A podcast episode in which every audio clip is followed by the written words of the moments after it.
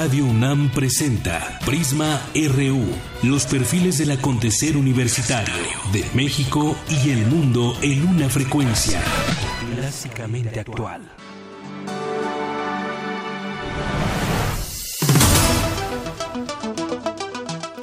Hola, ¿qué tal? Muy, muy buenas tardes. El reloj de Prisma RU de Radio UNAM marca la una de la tarde con tres minutos. Transmite Radio UNAM totalmente en vivo este martes 19 de julio de 2016 a través del 96.1 de FM.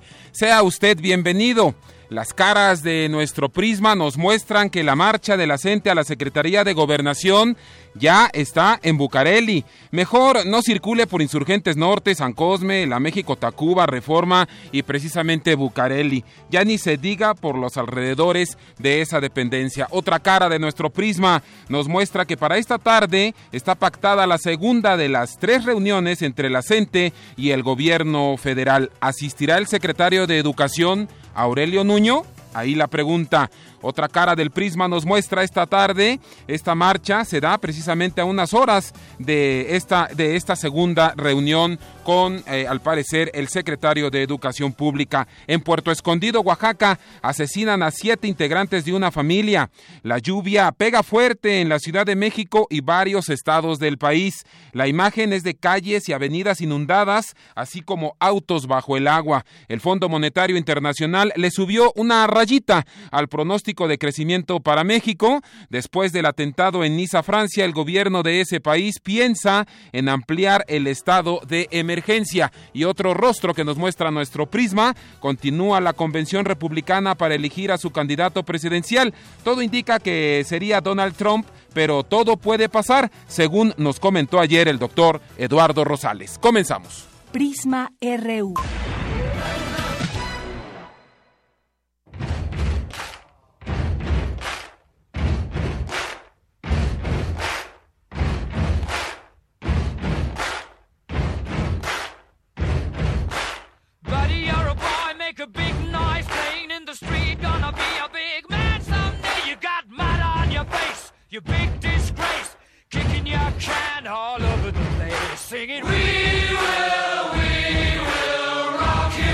Pues sí, también nosotros los vamos a roquear de información, ¿no? ¿Por qué no? Un día como hoy le comentamos, pero de 1947, nace en Hampton, Inglaterra, Brian Harold May. ¿Quién es Brian Harold May? Pues bueno, es un músico y astrofísico británico e integrante de la banda Queen. Es conocido mundialmente por ser guitarrista, compositor, vocalista y en ocasiones teclista de la exitosa banda británica le decía Queen.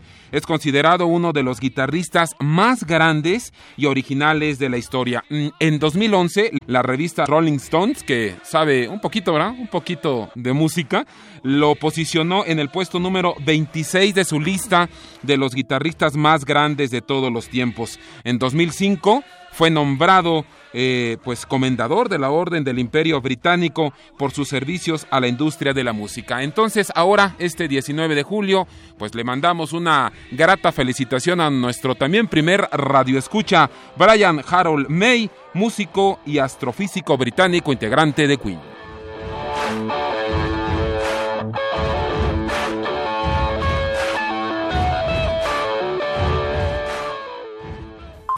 Portada RU.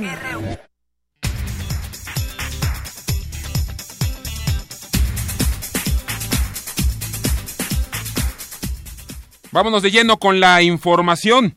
Por sus condiciones culturales y tradicionales, México es atractivo para visitantes que gustan del turismo oscuro, afirmó Álvaro López López, investigador del Instituto de Geografía de la UNAM.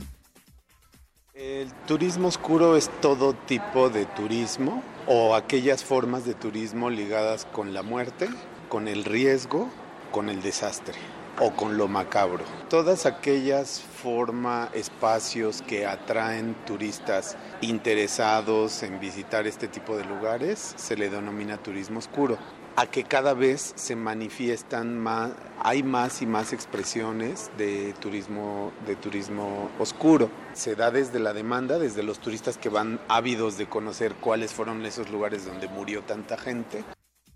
Interesante, interesante, ¿no le parece? Bueno, en otro contexto, en México, entre 60 y 80% de la población sufre cefalias primarias y cerca del 15% padece migrañas. Los afectados pueden recurrir al laboratorio de psicología de la salud de la Facultad de, precisamente, de la Facultad de Psicología de nuestra Universidad Nacional, señaló Héctor Rafael Velázquez, está adscrito precisamente académico adscrito a este espacio, a la Facultad de Psicología. En información nacional, invito a que recorramos el país. Maestros, ya le decíamos, de la Coordinación Nacional de Trabajadores de la Educación bloquean carreteras y casetas en Chiapas y Michoacán como parte de sus protestas contra la reforma educativa. Aquí, aquí en la Ciudad de México, al cumplirse un mes de los hechos violentos en Nochistlán, Oaxaca, maestros de la Coordinadora Nacional de Trabajadores de la Educación marchan del Metro Normal a la Secretaría de Gobernación. Con esta protesta, los inconformes también darán eh, cobertura a la mesa de negociación educativa que hoy se instalará a las, o bueno, ya, ya se instaló precisamente al mediodía a las 12 horas en la dependencia federal. Estamos muy al pendiente de quiénes serán, de quiénes integrarán la mesa por parte del gobierno federal. Insistimos, ¿asistirá Aurelio Nuño? La reunión entre Roberto Campa, subsecretario de Derechos Humanos de Gobernación, Miguel Ruiz Cabañas, subsecretario de Relaciones Exteriores, y el subprocurador Eder Betanzos con familiares de los 43 normalistas, no obtuvo acuerdo alguno. Enrique Ochoa, dirigente nacional del PRI, aseguró que su partido está obligado a señalar a los funcionarios del tricolor que incurran en actos de corrupción. Sujetos armados asesinaron a siete personas en el interior de un domicilio en Puerto Escondido, Oaxaca, allá en ese centro turístico. La Fiscalía General del Estado informó que la noche de este lunes los agresores ingresaron, de ayer lunes, estos sujetos ingresaron a la casa, una casa localizada en la segunda poniente centro 509 y abrieron fuego en contra de todos los ocupantes personal del sistema de aguas municipal y del gobierno mexiquense llevó a cabo un operativo para limpiar y desasolvar coladeras del drenaje pluvial, luego de la tormenta que dejó varias vialidades inundadas, así como parte de un hospital privado en Interlomas. ¿Sintió usted que la Tierra se movía un poco? Bueno, pues le cuento que un sismo de 5.1 grados se sintió en la, en la Ciudad de México, casi, casi imperceptible. El Sismológico Nacional informó que el epicentro eh, se localizó a 28 kilómetros de Tlapa, en el estado de Guerrero. En información de los números, en la primera convocatoria de la ronda, dos eh, petroleras, eh, pues bueno, eh, que se concursarán 15 bloques ubicados en aguas someras del Golfo de México. De acuerdo con las estimaciones del Fondo Monetario Internacional, la decisión a favor de la salida del Reino Unido de la Unión Europea, el llamado Brexit, tendrá un impacto negativo en el crecimiento de la economía global. Aquí la buena noticia, si puede llamársele buena noticia, es que el Fondo Monetario Internacional pronostica un pequeño crecimiento en la economía de México. Le damos una vuelta al mundo. ¿Qué le parece? La campaña de Donald Trump minimizó las críticas a Melanie, esposa precisamente de este magnate, luego de que se le criticó de plagiar, fíjese usted nada más, de plagiar, por lo menos lo hubiera puesto entrecomillado, ¿no? Bueno, de plagiar los pasajes de un discurso que la primera dama de Estados Unidos, Michelle Obama, dio en 1908 en la convención en el 2008, en el 2008, perdón, en la Convención Nacional Demócrata.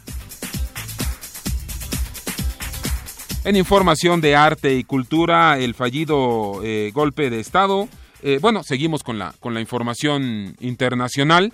El fallido golpe de Estado del pasado fin de semana ha afectado también internacional, pero que tiene que ver con arte y cultura, la oferta cultural allá en Turquía, con cancelaciones de conciertos y exposiciones.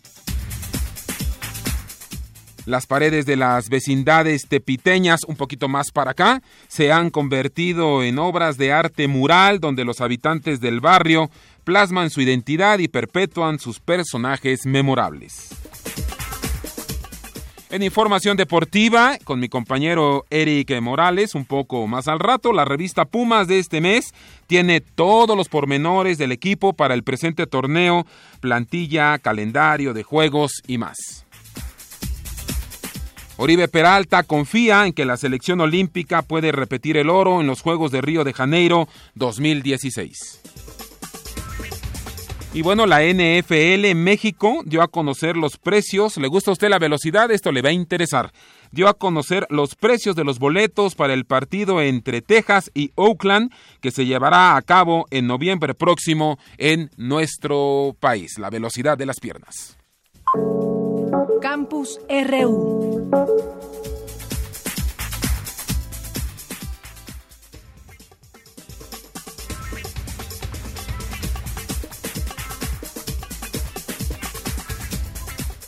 Vamos con información universitaria. Antonio Quijano, ¿cómo estás? Muy buenas tardes. Buenas tardes a ti y a nuestro auditorio. Los compuestos con potencial contra la tuberculosis son muy tóxicos o poco efectivos. Se calcula que de mil, solo uno llega a las empresas farmacéuticas. Mayra Silva Miranda, integrante del programa Nuevas Alternativas de Tratamiento para las Enfermedades Infecciosas de la UNAM, evalúa nuevas alternativas contra esta enfermedad. En México, según datos de la Secretaría de Salud, cada año se detectan alrededor de 15.000 nuevos casos de tuberculosis pulmonar y cerca de 2.000 defunciones por esta causa. Dice la OMS que un tercio de la población estamos infectados. 10% de esa población, es decir, una treintaava parte, desarrollamos un proceso que se llama de latencia. Es decir, estamos y tenemos, pero no sabemos qué tenemos hasta que llega una enfermedad como la diabetes, como una enfermedad de inmunosupresión y entonces el paciente reactiva la tuberculosis o la expresa como enfermedad. Es un problema muy, muy importante porque la tuberculosis es una enfermedad pulmonar, pero también puede dar origen a otro tipo de lesiones extrapulmonares. Entonces, cuando un paciente se encuentra, como en el caso de los brotes de influenza, con una sintomatología parecida, dicen, no, es que el paciente tenía tuberculosis. En realidad, el organismo esperaba la inmunosupresión para reactivar esta enfermedad. Además, hay una generación de cepas de tuberculosis extremadamente resistente. En países como África la mortalidad es impresionante. La generación de cepas extremadamente resistentes es muy muy fuerte. El foco de muchas empresas farmacéuticas está puesto en estos países, pero México no se salva. Aunque México en estadísticas no es tan tan importante como África, tenemos una alta incidencia de este tipo de enfermedades por micobacterias. Silva Miranda estimó que en nuestro país existen cinco compuestos para atender esta patología, pero advirtió que si no se cuenta con el equipo adecuado, los científicos tardarán 50 años en investigar su uso. Hasta aquí la información. Buenas tardes. Muchas gracias a mi compañero Antonio Quijano, siempre con información universitaria, siempre con información importante. Cuando el reloj de Prisma RU marca la una de la tarde con 16 minutos, pues bueno, mire, eh, vamos a cambiar de tema. No le quiero echar a perder la tarde, este martes, nublado, lluvioso, que se antoja, o no, mi, mi querido Arturo, estar en casa, bien acompañado y demás. No le quiero echar a, echar a perder esta tarde, pero pues bueno, le comento que según un, un, un estudio, un estudio muy serio, muy profesional del Instituto Mexicano para la Competitividad, tenemos de los congresos, sí, el que usted y yo, sí, usted y yo pagamos con nuestros impuestos, exactamente, tenemos de los congresos más caros, más caros a nivel a nivel a nivel nacional, a nivel mundial. Te pregunto, Manuel eh, Guadarrama, investigador del INCO, del Instituto Mexicano para la Competitividad. Buenas tardes, ¿cómo estás, Manuel? Buenas tardes a ti y al auditorio. Eh, eh, son los congresos más caros, tenemos los congresos más caros, Manuel. dinos algo ah. para consolarnos, por favor. Así es, pues mira, eh, lamentablemente también es un poder del Estado que pocas veces es llamado a rendir cuentas, pocas veces es, es, estudiado, no sabemos a estas alturas en pleno 2016 y con las nuevas reformas de transparencia, todavía ni siquiera podemos saber exactamente cuánto gana un diputado local, ¿no? Y en ese sentido, como bien mencionabas, pues son más de mil diputados locales los que existen en nuestro país y encontramos que algunos congresos estatales pues son verdaderamente caros, ¿no? Y, que son pagados con los recursos de todos los, los ciudadanos. Por ejemplo, tenemos el caso de la Asamblea Legislativa del Distrito Federal, en la que si nosotros dividimos el presupuesto total de esta asamblea por el número de diputados, que son 66, corresponde prácticamente a cada diputado un presupuesto de 27 millones de pesos y tenemos el otro por el otro lado el otro extremo en el caso del Congreso de Puebla en el que si dividimos el, presupuesto entre su número de diputados solamente un diputado poblano utiliza cerca de eh, 3 millones de, pesos. Entonces, esta diferencia abismal de 24 millones de pesos encontramos que eh, pues no debería de ser. ¿Y por qué decimos que eh, esto es una ineficiencia que, están generando nuestros congresos locales? Pues porque partimos que la función de los legisladores es la misma también, es decir, un diputado aquí y en China va a hacer, eh, va, va, a legislar, va a presentar y aprobar leyes, va a ratificar a funcionarios públicos, va a iniciar juicios políticos, eh, debe de llamar a rendir cuentas también a la administración pública, en este caso a los gobernadores, y sobre todo debe de defender el, el interés público, no digamos. Entonces, pues las funciones son las mismas para todos nuestros legisladores, no encontramos por qué existen estas diferencias abismales en, en la cuestión de, de, los recursos públicos. Ahora, eh, hay congresos más caros y los más costosos. Eh, según el estudio del IMCO, no es lo mismo, ¿verdad, Manuel? Así es. Tenemos algunos, eh, inclusive si, si los comparamos eh, el costo total de nuestros congresos locales con el costo de algunos congresos eh, nacionales, es decir, la, las cámaras bajas de otros países, aún así tenemos que nuestros congresos locales están bastante más más caros, ¿no? Por ejemplo, tenemos que solamente el, la Asamblea Legislativa está por abajo del Congreso de Nigeria o del Congreso de Italia. ¿Tienes, ¿tienes números? Más caro a nivel mundial. Inclusive en haciendo esta proporción en relación con la Cámara de Diputados Federal, la Asamblea Legislativa nos sale a los habitantes de la Ciudad de México mucho más caro que, que cualquier otro otro congreso. Manuel. Tenemos eh, más caros que el, que el, Congreso de Brasil, que el Congreso de Japón, de Canadá, de Alemania, es decir, eh, pues prácticamente estamos destinando bastantes recursos. Para darnos una idea de la dimensión de, de los recursos que se destinan, son más de 13 mil millones de pesos que es el equivalente al presupuesto completo para un año del estado de Baja California Sur, que prácticamente es utilizado para casi un millón de, personas que habitan el estado, pues es más o menos el equivalente a lo que estamos destinando de, recursos públicos.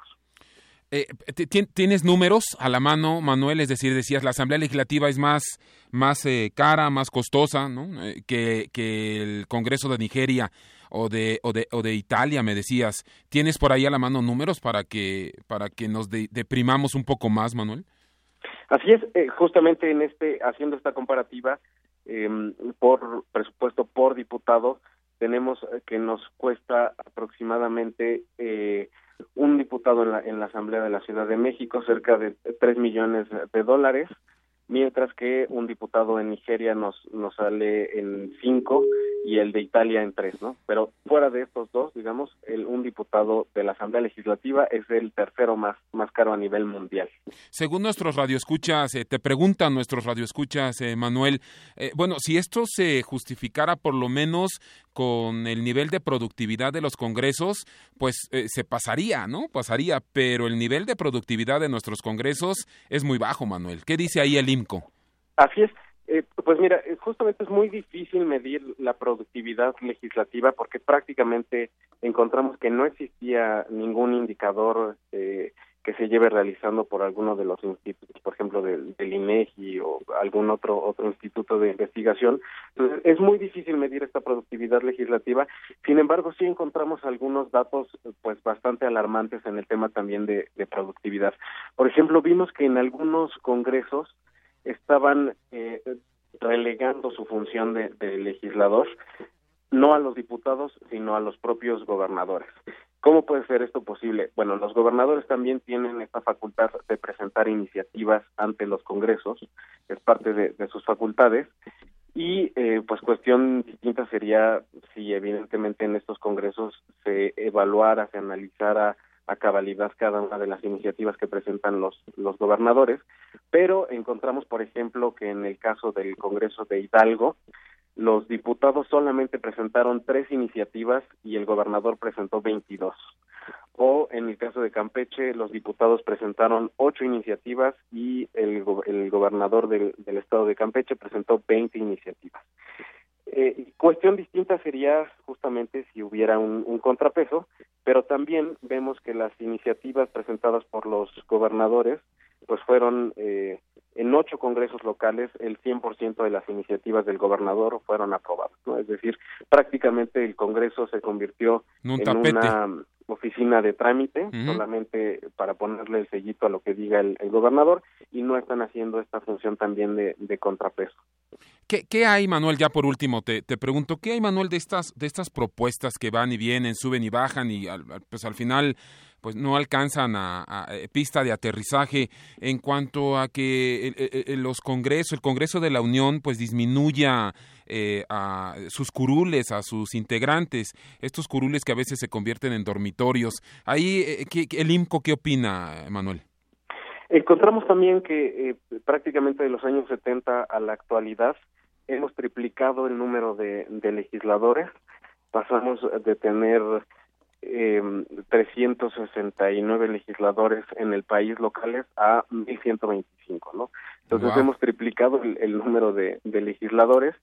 Sí consideramos que en algunos congresos eh, es excesivo el número de, legisladores que existen, eh, viéndolo en términos de representación, es decir, a cuántas personas representa un diputado de, de cada uno de los congresos, eh, también vemos que hay un, un abismo impresionante. Mientras que un diputado en, en Campeche representa a aproximadamente 28 mil, 26 mil personas, un diputado en el Estado de México representa a más de 228 mil, ¿no? Es decir, 200 mil personas más.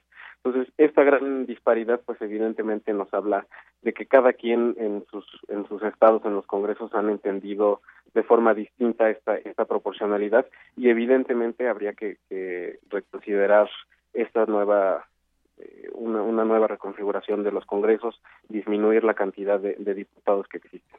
Manuel, gracias por tu tiempo. No, al contrario, gracias. Manuel Guadarrama, investigador del Instituto Mexicano de la Competitividad. Pues, ¿qué le parece esta información para, para cerrarla? Para cerrar esta, esta entrevista, mire, le comento, entre, entre los congresos más caros, pues está, ya nos lo decía Manuel, el del Distrito Federal, vaya, la Asamblea, el, de la Ciudad de México, ¿no? Ya es eh, la Asamblea Legislativa de la Ciudad de México, el del Estado de México, Michoacán, Jalisco, Veracruz, Oaxaca, Sonora, Baja California, Guanajuato y Guerrero. Los más caros, los más costosos, bueno, anótele. El, la Asamblea, repite, ¿no? En primer lugar, la Asamblea Legislativa, Baja California, Michoacán, Estado de México, Jalisco, Sonora, Oaxaca, Querétaro y Quintana Roo. Sí, estos congresos, los más caros y los más costosos a nivel mundial, sí, los paga usted y los pagamos todos con nuestros impuestos. Bueno, vamos a cosas mucho más amigables. Precisamente, mi compañera reportera Virginia Sánchez nos hablará de la casa amigable que ya está Eco, Eco Amigable, precisamente, gracias Rodrigo, Eco Amigable, que ya está eh, pues eh, construyéndose, edificándose con manos de quién más, pues de investigadores universitarios de la UNAM. Adelante Vicky, ¿cómo estás? Buenas tardes. ¿Qué tal? Buenas tardes, te saludo al igual que el apreciable auditorio de Prisma RU. Esta es la información. El efecto invernadero causante del cambio climático se debe en gran medida al alto consumo de energías fósiles, como carbón, petróleo y gas natural. México se ubica en el lugar 17 entre los países con mayor producción de energía, con 250 mil millones de kilovatios anuales, de los cuales solo el 25% corresponde a energía limpia, como la generada por el sol. Sin embargo, de acuerdo con la Ley de Cambio Climático, en 2024 esta cifra debe aumentar a un 35%. Para lograrlo, se requiere, entre otras cosas, cambiar los hábitos de consumo. Y para atender este reto, el doctor Antonio Sarmiento Galán, del Instituto de Matemáticas, desarrolló y documentó el proyecto de una casa ecoamigable con base en dos métodos. El primero y el más importante es que nosotros generemos la corriente eléctrica que consumimos. Eso se puede realizar de una manera bastante sencilla con unos cuantos paneles solares que se colocan por lo general en los techos de las casas habitación, de manera que no haya árboles cuya sombra impidan la llegada de la radiación solar a los paneles y una cierta inclinación para que entonces la radiación pegue lo más perpendicular posible sobre esos paneles. Con este sistema uno genera corriente eléctrica directa, por ejemplo, ejemplo, convertir todos los motores de lo que uno tenga en la casa que trabajen con corriente eléctrica directa que son mucho más eficientes que los otros motores que trabajan con corriente eléctrica alterna, que es la que llega a través de los cables de CFE. Esta es una de las formas. La otra es dejarlo todo como está y nada más esa corriente eléctrica directa que uno recibe de los paneles fotovoltaicos, convertirla a corriente alterna y entonces ya utilizarla con los aparatos que tenemos tal cual.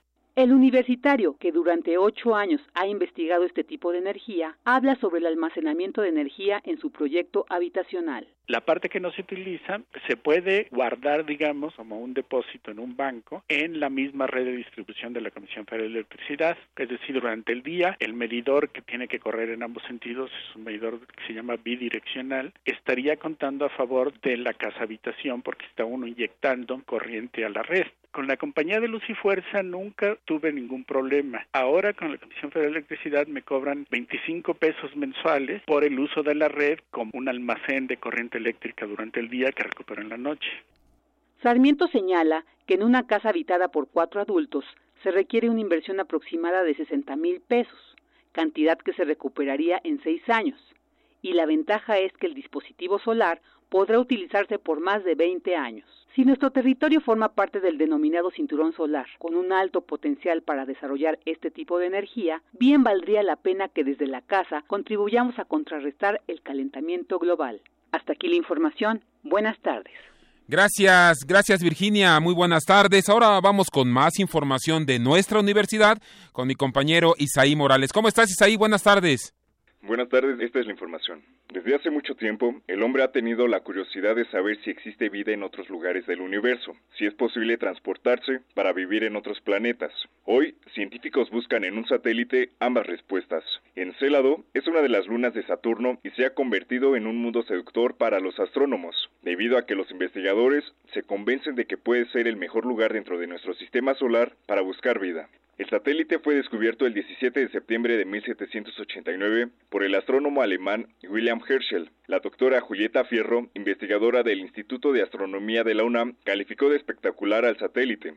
Una de las características de toda la vida en la Tierra es la presencia de agua. Cuando se piensa en buscar vida extraterrestre, se busca sitios donde pudiera haber agua líquida. Esta luna, Encelado, tiene un núcleo rico en silicatos y en hierro y después tiene una capa que es rica en agua y que hay estos elementos pesados como el hierro el silicio, quiere decir que habría otros elementos químicos tipo carbono, nitrógeno, oxígeno, que son necesarios para la vida. Podría en ese mundo haber condiciones para formar aminoácidos que a su vez podrían ser los precursores de algún tipo de vida en este lugar, sostenida por energía isotérmica. A pesar de que Encélado es pequeño, con apenas 505 kilómetros de diámetro y está envuelto en un cascarón de hielo, parece ser un mundo habitable. La misión Cassini de la NASA, que actualmente gira alrededor de Saturno, está por concluir sus observaciones al planeta en 2017, pero la científica Caroline Porco, que lidera el equipo de ciencia de imagen de la misión Cassini, quiere enviar una expedición específica a Encélado para buscar signos de vida. Sería interesantísimo encontrar vida en Encélado. Hay dos posibilidades, que sea como la de la Tierra. Como sabes, podría haber habido varios orígenes de la vida en la Tierra de diferentes estilos, pero la que prosperó pues es la del ácido desoxirribonucleico, porque todos los seres vivientes de la Tierra nos aprovechamos los unos de los otros. Si la vida que se descubriera en ese lado fuera también así, sería muy improbable. Quería decir hubo un solo origen de la vida, tal vez en algún lugar lejano, que se fue desparramando por el universo. Si la vida ya es diferente, quiere decir que puede haber muchos tipos de formas en que la materia se organiza y crea estructuras tan extraordinarias. Encontrar algún tipo de vida en Encélado sería una gran revelación y la idea de que no estamos solos en el cosmos crecería como la espuma. Además, el descubrimiento de organismos podría responder el misterio de cómo comenzó la vida en la Tierra. Hasta aquí el reporte. Buenas tardes. Gracias a mi compañero Isaí Morales por su información. Cuando rebasamos la primera mitad de este esfuerzo informativo, la una de la tarde con 32 minutos, nos vamos a un corte escuchando a la banda Queen, a la cual pertenece Brian Harold May, hoy en el día de su cumpleaños.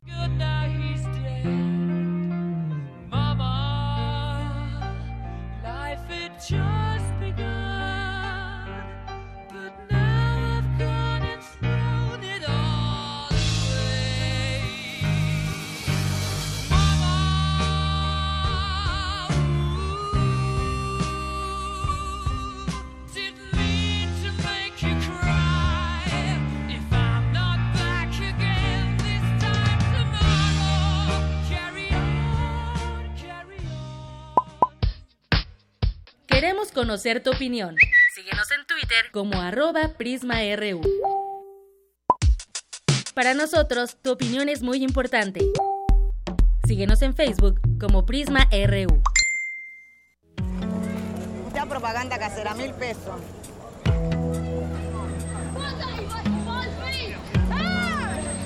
Of your country. Accordingly, No importa de dónde eres, qué idioma hablas, ni cuál es tu color de piel.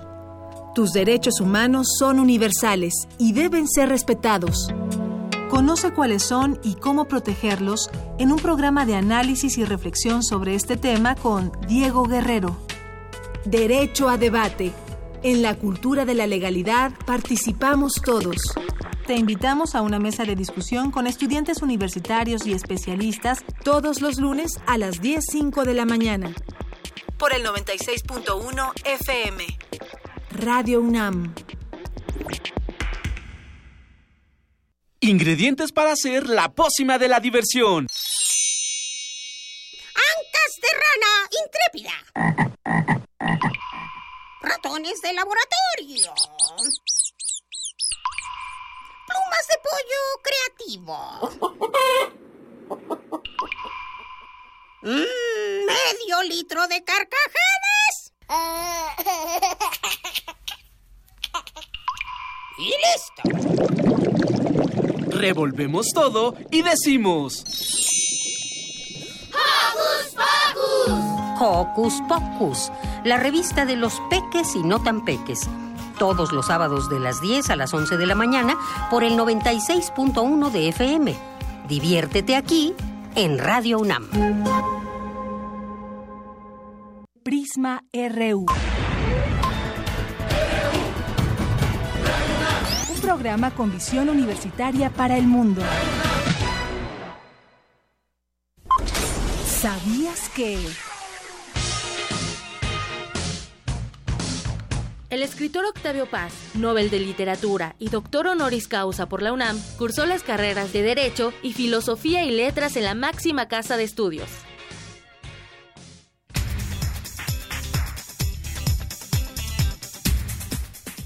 Bueno, pues como le informamos desde el principio de este esfuerzo informativo, de este noticiario, estamos muy al pendiente de lo que ya está aconteciendo en eh, eh, vialidades y calles primarias de la Ciudad de México, sí, pero también de estados como Michoacán, eh, Oaxaca, Chiapas, con las manifestaciones de la Coordinadora Nacional de Trabajadores de la Educación.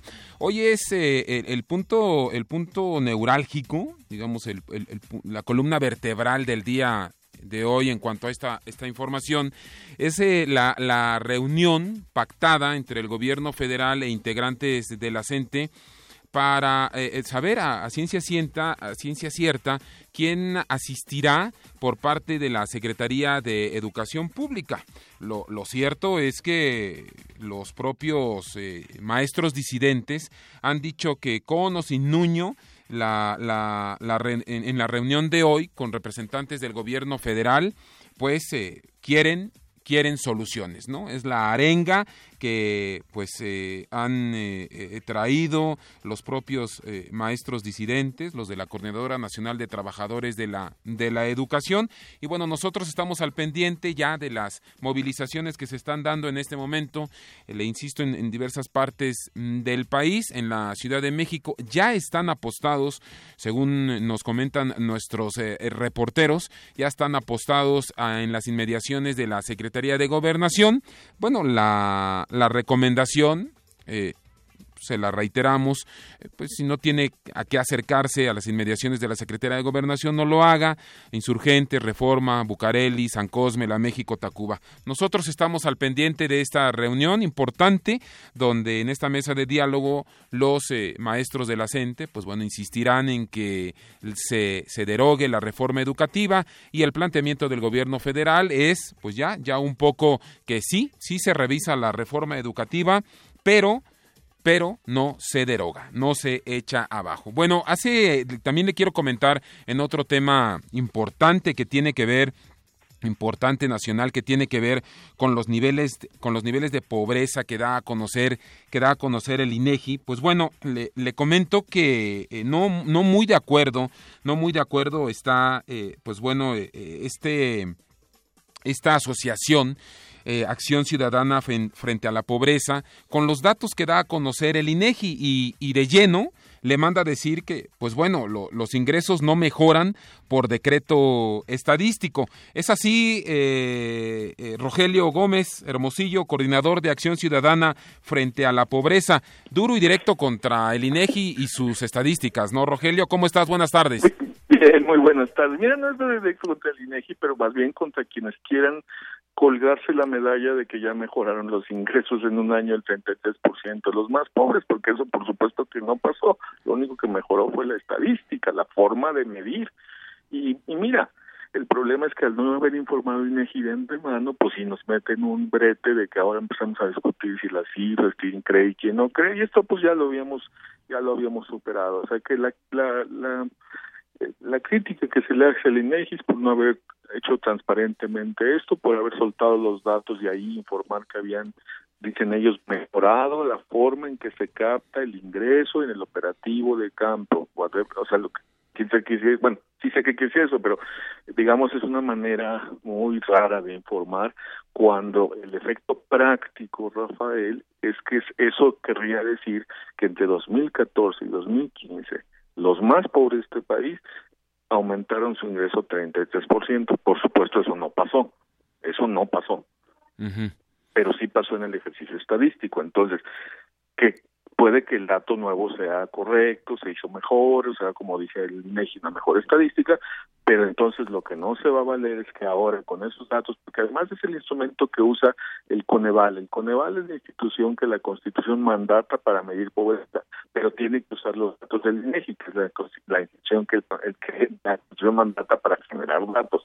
Entonces, por eso tiene que ser muy serio esto, porque nos vamos de tenemos, tenemos problemas con la comunicación eh, con Rogelio. Le vamos a pedir a nuestro coordinador Néstor que, que trate de, volver a entablar la comunicación con eh, Rogelio. Bueno, le quiero comentar que el INEGI ha confirmado en su en, bueno, eh, ha informado que, que esta mejora impide, impide comparar los datos de 2015 con los datos previos de 2008, 2010, 2012 y 2014. Y Acción Ciudadana y Acción Ciudadana frente, a la pobreza. Eh, Rogelio eh, estaba, estaba comentando con nuestros radioescuchas que el INEGI pues confirma que, que, esta mejora pues impide comparar los datos de 2015 con otros años. ¿Tú qué opinas eh, en torno a esto? Exacto, el asunto es que no se puede comparar. ¿Qué quiere decir que no se puede comparar? Que nadie va a poder decir que ahora está mejor o peor. Que nadie puede decir que bajó la pobreza, que nadie va a poder decir que mejoraron los ingresos, como ya lo están empezando a hacer. Ya oí a un gobernador diciendo, mejoramos gracias a nuestra política en reducir desigualdad. No es cierto, señor gobernador de Puebla, los datos no son comparables. No son comparables. Entonces, es posible que el dato del INEGI sea mejor, se haya levantado con más precisión, no vamos a discutir eso. Lo que discutimos es no se informó previamente, no se explicó suficientemente y nos dan, le dan a Coneval una situación muy compleja porque ahora quería conocer sus nuevos datos de pobreza, pues va a haber todo suerte de discursos de que bajó la pobreza, porque mira, si subieron los ingresos de los más pobres por el ejercicio estadístico que capta mejor esto, 30%, pues hay menos pobreza. Entonces va a haber mucho menos pobres, o sea, mucho menos gente que tenga ingreso suficiente para comer o para adquirir los, los, las cosas más básicas y eso va, va, mucha gente lo va a atribuir y se va a querer colgar medallas y eso no pasó en la realidad es el ejercicio estadístico que puede que sea mejor pero no no la realidad ya era así o sea en un año no es cierto que los pobres hayan aumentado, la realidad no cambia, no es cierto que los pobres hayan aumentado su ingreso 30%. Eso es un poco, no solo lo que queremos explicar, el INEGI tiene que hacer su chamba, qué bueno que mejore, pero tiene que hacerlo con transparencia, tenía que haber avisado antes y ahora ya no tenemos datos comparativos y nosotros contra lo que estamos alertando es contra el triunfalismo, porque lo que realmente necesitamos es que esto suceda también en la realidad, que mejoren los ingresos de los más pobres, porque aún siguen teniendo, el 10% más pobre sigue teniendo solo el 1% del ingreso, o sea, en un pastel de 100, los 10 más pobres se llevan solo una rebanada de las 100. Sí, sin parti- así estamos, con todo y la mejora, ya ahora sí ya captado bien el ingreso. Entonces no podemos celebrar nada, esas cosas de, del triunfalismo no ayudan mucho. sin particularizar, eh, Rogelio, sin colores, ni, ni tricolores, ni amarillos, ni azules, ni nada. Esto, de, ironizo, esto de la pobreza reditúa, Rogelio, ¿no? Pues mira, eso, es- yo creo que no, yo creo que tenemos un problema como economía eh, que necesitamos que haya cada vez más gente que tenga capacidad de adquirir lo más básico para que seamos más productivos. Eh, se ha dicho que necesitamos mejorar la productividad para mejorar los ingresos. También al revés es cierto, ¿eh? necesitamos mejores ingresos y menos pobreza para mejorar la productividad, para fortalecer el mercado interno. Entonces, eh, ciertamente no es buen negocio para México que haya tantos, tantas personas en pobreza y aunque sean menos, ahora con esta forma de medir que se supone es mejor, aunque resulten menos, no son muchos, son muchos, o sea, ponle que ahora son 40 millones y ya no 50, son muchísimos para el tamaño de la economía mexicana. Aquí no hay nada que festinar y, y ciertamente hay mucho que hacer todavía. Para, para finalizar, Rogelio, aquí digamos que la, la, la incomodidad es la forma más no el fondo o ambos. La, la, pues mira, sobre el fondo, pues no tenemos tampoco los elementos y nosotros pues pensamos que una institución seria. La forma y el efecto. Yo creo que el efecto es lo más grave, este Rafael. O sea, la forma en que se van a usar los datos en el discurso político para ahora, con datos que no son comparables, decir que bajó la pobreza. Es como, es como que, imagínate un enterado que dice, en esta temporada obtuvimos 30% más puntos que la pasada. Sí, señor, pero fue la temporada en que dieron tres puntos por victoria y antes daban dos en el fútbol. Es una estupidez decir que tenían más puntos cuando ahora dan tres y antes daban dos. Bueno, sería igualito. En el fútbol nadie hace eso porque todo el mundo supo cuando subieron que las victorias valían dos, tres digo, y ahora ya no valían dos puntos, me refiero. Entonces, me explico, así es, eh, cambió la forma de medir, no puede usted decir que está mejor y no puede decir que está por lo que usted hizo. Ciertamente ahora vamos a hacer que las políticas funcionen frente a la pobreza, aprovechando que si hay un poco de menos personas en pobreza, pues a lo mejor es- podemos obtener mejores resultados, ¿no? Rogelio, gracias por tu tiempo. Gracias, hasta luego. Rogelio Gómez Hermosillo, coordinador de Acción Ciudadana frente a la pobreza. Global RU.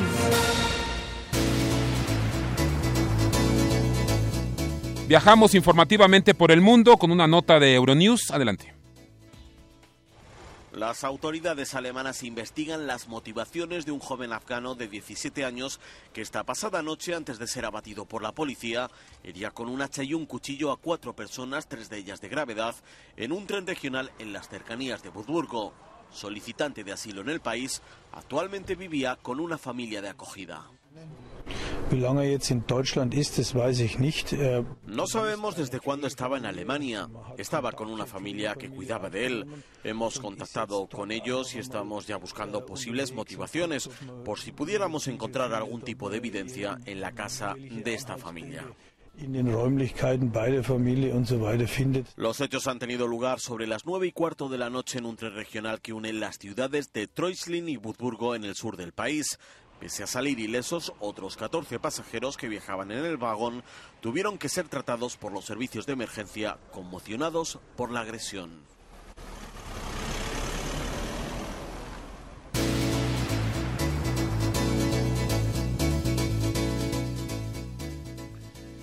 Muchas gracias Aeronews por esta colaboración con Prisma RU de Radio UNAM. Pues bueno, eh, le hemos venido informando que eh, se, se, realiza en, en, Estados Unidos la convención republicana para pues elegir, ungir, todo apunta hacia allá que será Donald Trump el candidato presidencial, pero pues bueno, ya surgió ahí una, una dos Dos datitos eh, curiosos. Bueno, se acusa a Melania Trump. Hace rato dije Melanie, pero nuestro productor pues domina muy bien el, el, el eslovenio, porque quiero decirles que la esposa de Donald Trump es eh, se fue, fue la, ah, bueno, fue una corrección de redacción. Pues bueno, se acusa precisamente a Melania Trump de plagiar el discurso de Michelle Obama, así, así como, como usted lo escucha. Es decir, está la convención eh, republicana y Donald Trump le cede la palabra a su esposa o los organizadores, por cierto, una convención republicana que eh, le está costando a, a, a, los que pagan impuestos allá en Estados Unidos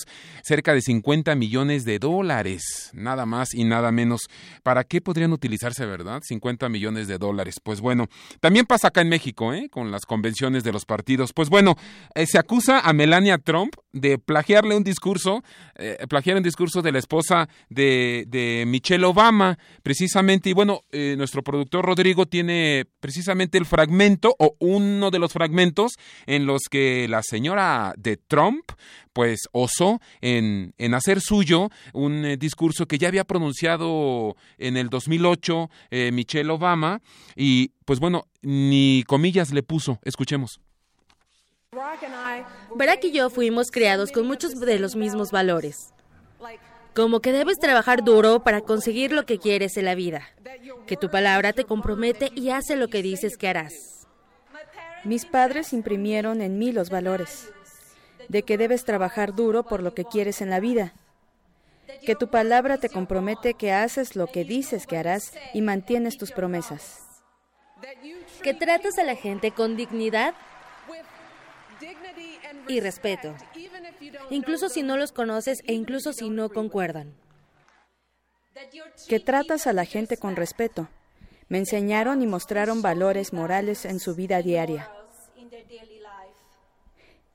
Esa es una lección que ahora yo le enseño a nuestro hijo. Y necesitamos enseñarles esas lecciones a las próximas generaciones. Y Barack y yo nos embarcamos a construir vidas, guiadas por estos valores, y enseñárselas a las próximas generaciones porque queremos que nuestros y todos los niños de esta nación sepan que el único límite al tamaño de sus logros es el alcance de sus sueños y su voluntad para trabajar duro para alcanzarlos. Porque queremos que nuestros niños en esta nación sepan que el único límite de sus logros es la fuerza de sus sueños y su voluntad para trabajar por ellos. Parecidísimos, ¿o no? Michelle Obama 2008, eh, la señora de Trump 2016. Bueno, en más de la convención republicana, Donald Trump, la señora de Trump, quiero decirle que Brian Harold May, sí, al que estamos festejando este 19 de julio, le mandó decir, ¿eh? Le mandó decir a Donald Trump, ey, ey, ey, tranquilo, güero, tranquilo, mis rolas no las utilices, ¿eh? Mis, mis canciones, las de Queen y demás, no las utilices para tu convención y demás, porque Donald Trump, pues utilizaba, ya se siente ganador, no solo de la candidatura, sino de la presidencia de Estados Unidos, pues ya mandaba poner esta canción.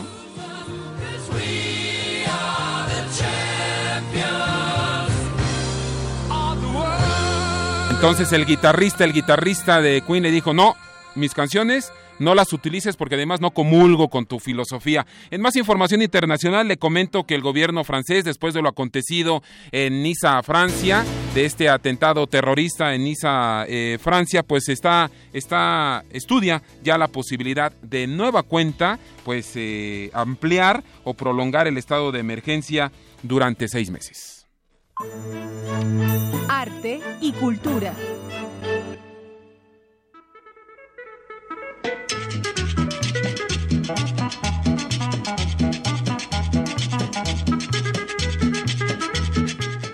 Pues bueno, como le informábamos en el teaser de entrada, le quiero comentar que crean murales en vecindades, en vecindades de Tepito. Las paredes de, de las vecindades de este mal llamado barrio bravo de Tepito, ahí la gente es es amigable, es honesta y lo digo con toda formalidad y con toda seriedad. Hay gente muy honesta y muy amigable en el mal llamado barrio Bravo de Tepito. Pues bueno, ahí eh, la, las paredes de las vecindades, pues eh, tepiteñas, se han convertido en obras de arte mural donde los habitantes del barrio pues plasman su identidad y perpetran sus personajes memorables. Pues cómo no.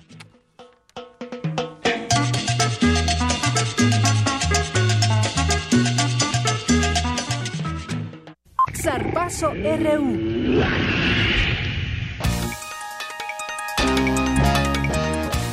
Vamos con la información deportiva que es eh, mucha, nos debes un tema, mi querido Eric Morales. Ayer qued- quedamos en tratar un asunto, pero adelante primero con tu información. ¿Cómo estás, Eric? Buenas tardes. Muy bien, Rafa, buenas tardes, amigos de Prisma RU. Pues el día de hoy les tengo mucha información importante, deportiva, y te parece si comenzamos con la información de la universidad, porque la revista Pumas de este mes, eh, en ella los aficionados del Club Universidad podrán conocer todos los pormenores de la plantilla Aurea Azul. Además de, conocer el proyecto de Fuerzas Básicas que como sabes eh, pues está coordinado por Leandro Augusto, un histórico del el club UNAM. Eh, también tendrán la oportunidad de conocer todas las impresiones del el nuevo técnico Francisco Palencia, quien, eh, como sabemos, el domingo debutó eh, con victoria frente a las Chivas del Guadalajara.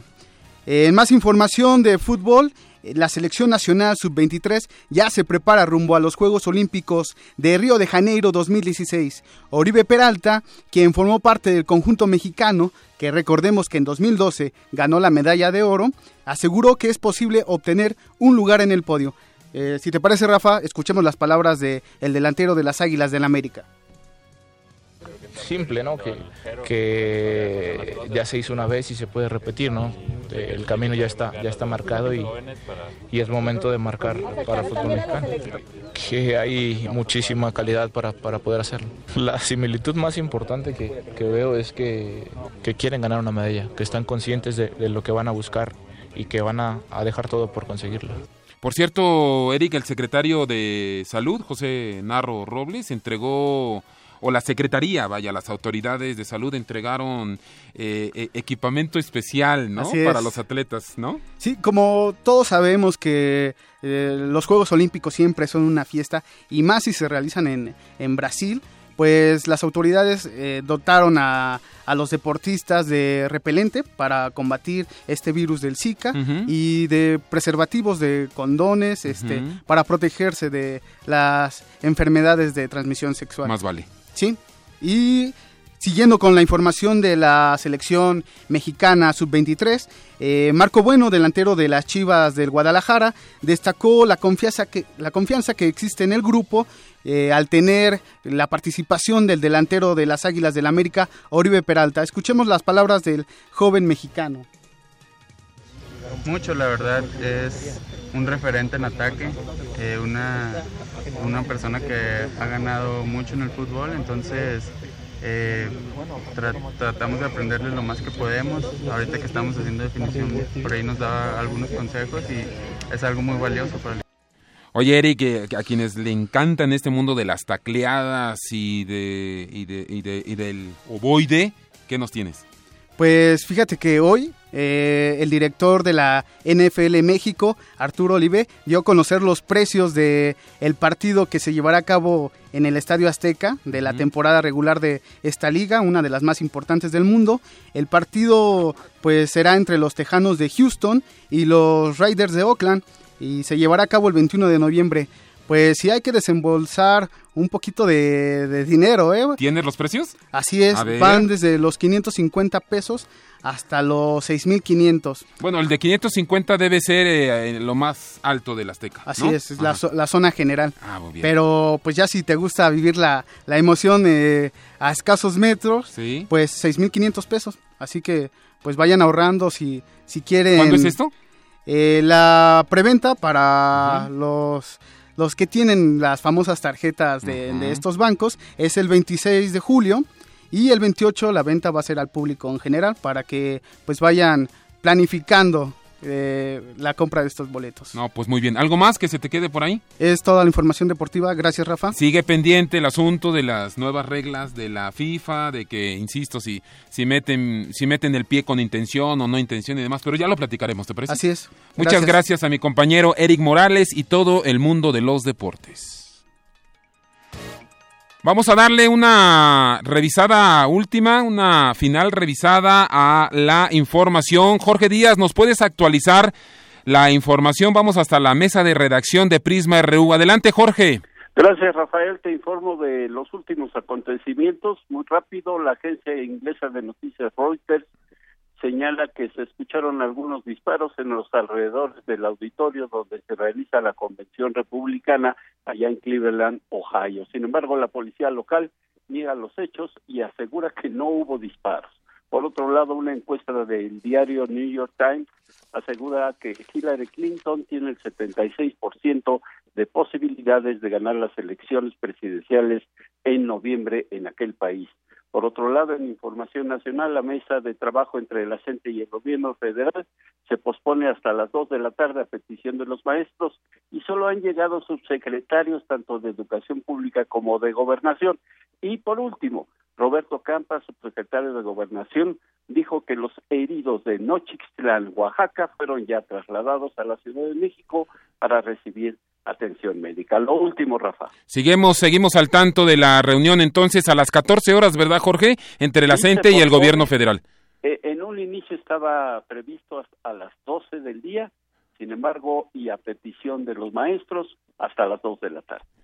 Muy bien, Jorge, muchas gracias. Hasta luego. Pues bueno, pues bueno, a nombre, a nombre de todo este gran equipo de profesionales que integran eh, Prisma RU en la, en la redacción a Dulce, en las redes sociales a Tamara, Jorge Díaz, a mi compañero Rodrigo, Néstor, Arturo, por supuesto a Eric Morales. Le damos las gracias por habernos acompañado este martes 19 de julio y nos vamos precisamente escuchando al festejado del día de hoy, de este 19, 19 de julio, a Brian May, integrante, guitarrista, astrofísico y por supuesto músico de la banda Queen. Muchas gracias, buenas tardes, las 2 de la tarde en punto. Nos escuchamos mañana. Hasta luego.